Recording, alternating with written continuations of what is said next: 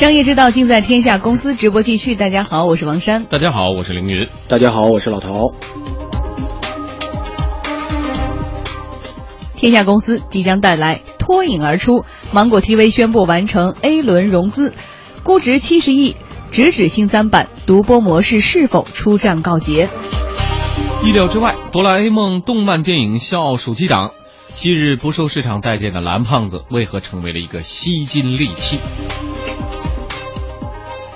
这时段我们首先来关注的是脱颖而出的芒果 TV。湖南电视台旗下的互联网视频网站芒果 TV 宣布，公司已经完成了 A 轮的融资，融资的规模超过了五亿元。不声不响中，坚持独播不分销的芒果 TV 估值已经突破了七十亿元，并拟于今年下半年登陆新三板。嗯，今天在接受经济之声天下公司记者采访的时候呢，湖南广播电视台副台长、芒果 TV 母公司快乐阳光董事长聂梅透露呢。融资之后，芒果 TV 将适当的把钱投在内容购买、技术提升等方面，而不是像其他视频网站那样进行烧钱大战。现在芒果 TV 本身是一个。综艺第一大平台，通过我们湖南台的独播的综艺，已经使我们的资金的运营效率高。所以今后我们在内容这个方向方面，主要还是围绕大的基于芒果 TV 自身的综艺和这个现象级的电视剧节目方面进行购买。但是我就说了，我们不会像呃纯粹的视频网站一样呢，去进行特别大规模的这个资金的这个全流量的全内容的这个采购。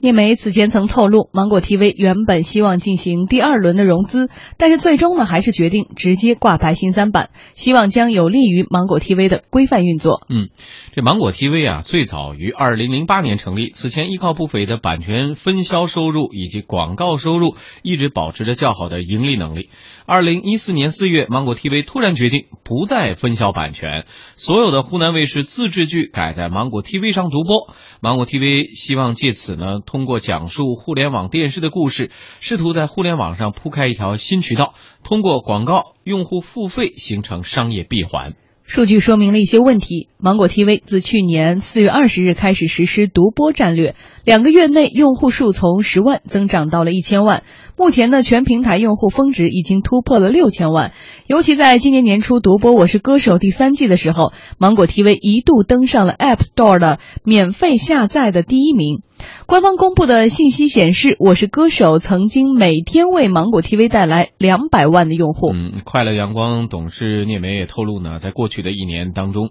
芒果 TV 的广告收入超过八亿元。他用一年的时间走完了其他视频网站五到八年才能走完的路。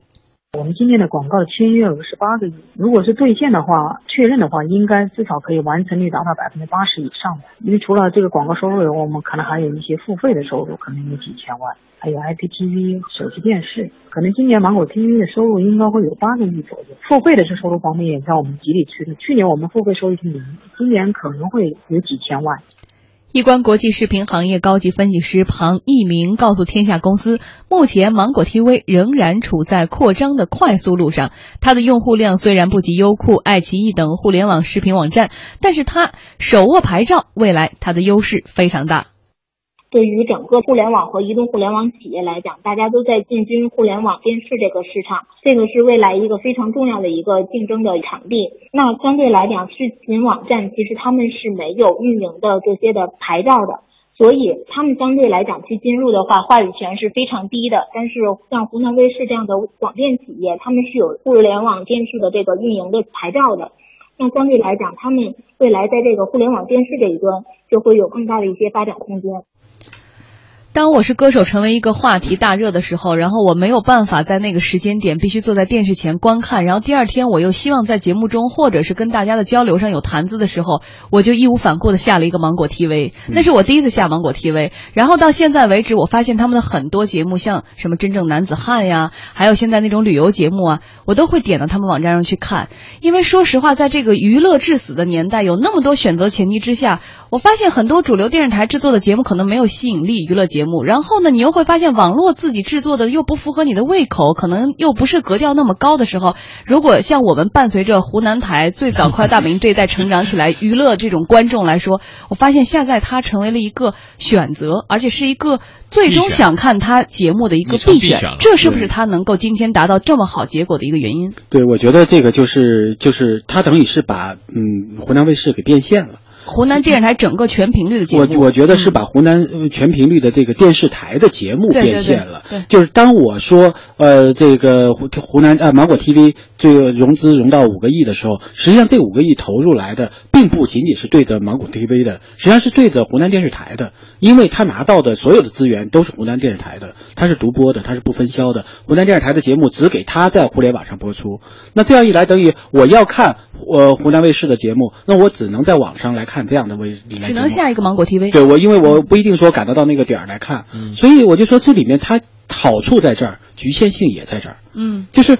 它其实在它后面的支撑就是湖南卫视。如果湖南卫视今年没有我我是歌手三，或者明年的歌手四没有歌手三那么火，它是不是还能延续它现在的这样的一个比较火爆的一个场景？或者当然了，我们我们相信湖南卫视能够做出好节目来，这是没有问题的啊。他肯定会集全台之力，会做更加精彩的节目，会做更加好的剧，来让芒果 TV 有更多的这个呃资源可以可以独享。但与此同时，也有一个问题，就他自制的这些剧，如果他的资金来源是多样的，我这个资金方是否要求我有更广泛的受众呢？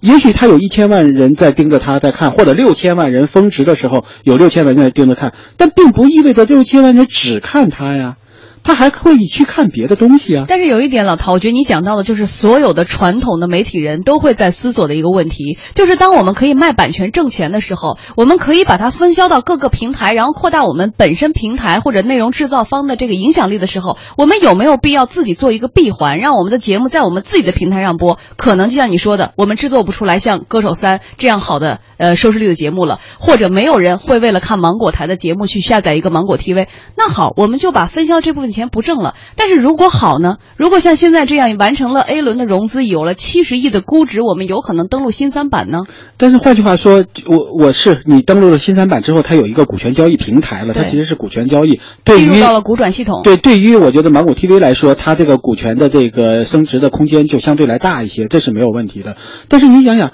如果如果这个他达的得拿到的这个五个亿的这个投资，嗯，如果我用我我是歌手三，我又做分销的方式来做，也许我得到的这种广告收入还不止五个亿呢。那也许我们不只有呃这个《我是歌手三》，或者我们还有其他现在很像样的节目，比如说《快乐大本营》、《天天向上》，我可以都是综艺收视前一前二的我始终不理解，现在在一个互联网时代，我们在讲究分享经济的时候，还会有人逆其道而行之，说我要独享，我要挖占领一个山头。这我就想举手说了，昨天的节目中，我们刚好说到的是爱奇艺自制剧现在的这个叫做《盗墓笔记》吧电视剧，然后学的是美国 Netflix 那个模式，每周播一个，就在我们的平台上播。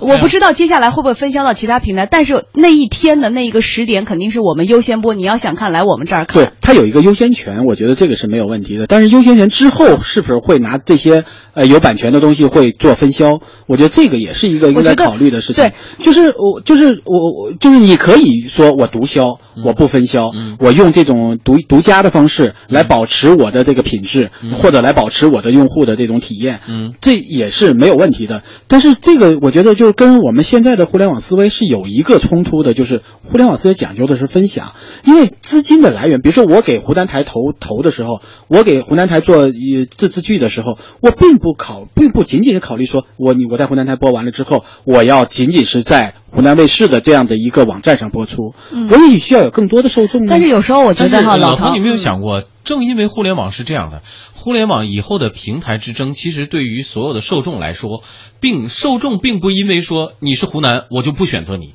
只要你内容好，所有的观众，天下全天下网友都可以是你的。对，所以我分享对这个是为什么？那我为什么一定要在别的平台上去争取观众？我在我这个平台上用我的内容、我的产品来争取观众就 OK 了。然后达到你的用户粘性，你可以在我的平台上看到别的东西，但是别的平台上看不到我的东西。这就是它的特殊之处。这真的，我感觉他有点在学苹果的价值，就是这样的。但是这里面有一个问题，就是你可以用你的比如说 A P P 的方式来仅仅推销你的这种产品，但你的产品的生产量和你的产品的生产的质量是量数量和质量之间是不能够永远保持匹配的。我觉得，当然你可以说，我们肯定每年都能推出一个重大的现象级的这样一个电视节目，都像呃呃我是歌手这样的，能够引起全社会的讨论或者全社会的关注。但万一没有呢？没有，他自己承担责任啊。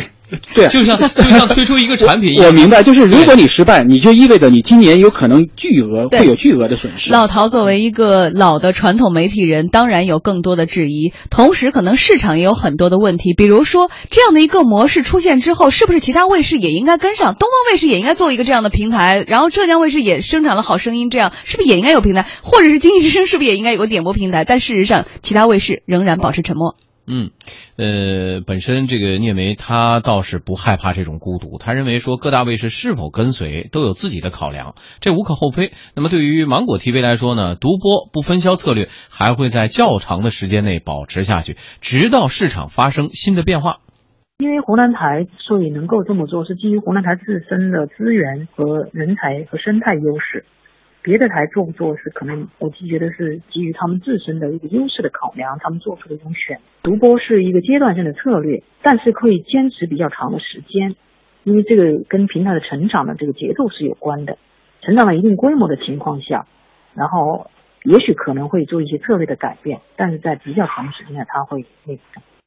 事实上呢，在芒果 TV 宣布 A 轮融资之前，今年上半年整个互联网视频行业也是风起云涌，优酷土豆和其他几家互联网视频行业之间的合并传言不绝于耳，行业资本暗流涌动。另外，各大互联网的视频网站为了摆脱对传统电视台的依赖，对于自制剧的研发力度也达到了空前。嗯，在聂梅看来呢，两者之间的关系啊，并没有大家表面上看的那么紧张。他说呀，其实无论是互联网视频网站，还是传统电视台做的互联网网视频网站，两者呢都有一个共同的目标，就是盈利。另外，呃，从未来来看，双方都将呈现差异化的竞争态势。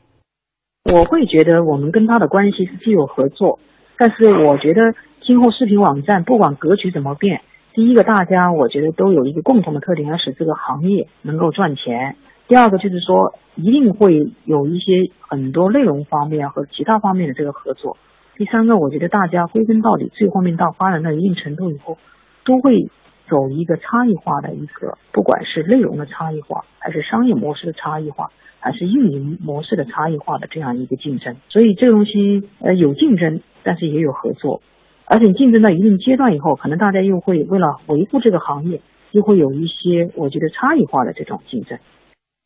其实刚才我们在这个激烈讨论中，哈，我相信老陶的这个很多的疑问和质疑是很多的人都会有这样的一个质疑。我们可以分享，我们可以分销到更多平台，我们可以有更好的一个销路。我们为什么要放在自己的独播上，吸引更大人来我们这儿点击？如果他不点击呢？如果我们没有了更好的制作或者是盈利的能力呢？但是其实我特别想说的是什么？我觉得这个事情不单单是我们看到的局限的这一点点，比如说这个呃买卖的金钱就这样资本的流动，在于一份。呃，地方性电视台的自信还在于一个我们老说的内容为王的一个王道。另外，还有如果呃芒果 TV 真的登陆了新三板呢？对于资本市场意味着什么？对于传统的媒体人或者像我们传统这种电视台的人，是不是有一个全新的思考？嗯，其实我觉得叶梅刚才那段话其实特别有意思。十秒钟，他有他有他的想法，并不是我们所想象的那么狭隘。他其实有非常多的灵活的方式，只是基于他的资源来考虑的。